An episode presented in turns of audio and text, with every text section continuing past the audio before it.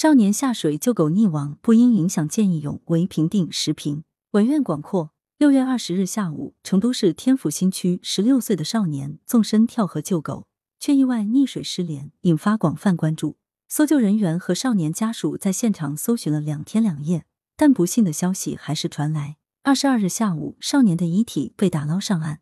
有律师称，不论少年在施救时是明知救人还是救狗，都可以构成见义勇为。六月二十三日，华西都市报：十六岁的花季少年因为救一条掉进河里的狗。最终离开了这个世界，留给父母家人无尽悲痛。事发之后，无数网友为他见义勇为行为点赞的同时，也为他的离去感到无比惋惜。同时，一个问题也引起了大家的关注，那就是这名十六岁少年因为帮别人救助掉进水里的宠物狗而殒命，他的行为能不能被认定为见义勇为？之所以有这样的疑问，是因为事发之后，有目击者表示，事发时两个女孩在岸边叫救命。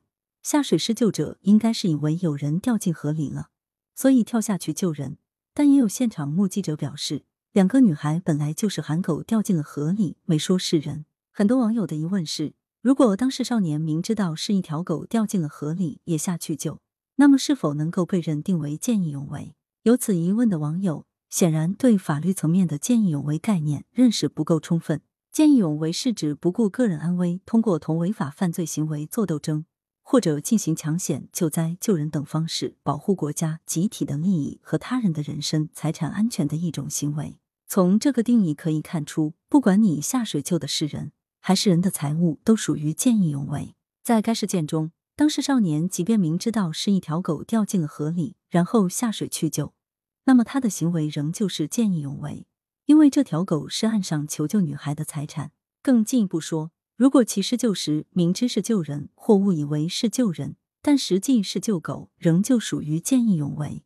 因为判断一个行为是否属于见义勇为，要看施救人当时的心态和目的。即便少年当时明知是救狗，其仍然可以构成见义勇为，因为其主观动机是为了避免他人财产受损，为的是保护他人财产安全，符合见义勇为的定义。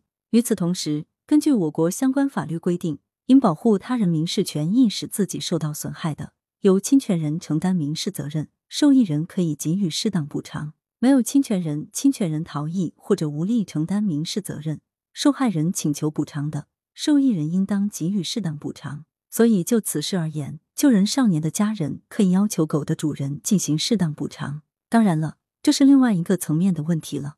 这件事也有值得反思与警醒的地方，那就是要告诉我们身边的青少年。面对他人陷入险境的情况，当想出手营救的时候，最好先保障自己的安全，避免自己也陷入危险境地。具体到这件事，如果已经知道是一条狗落水，即便有人求助，其实也是不必下水营救的。毕竟人的生命要远远高于狗的生命。羊城晚报时评投稿邮箱：wbsb@com。来源：羊城晚报羊城派。图片：吉木新闻。责编。付明图，谢小婉校对：朱晓明。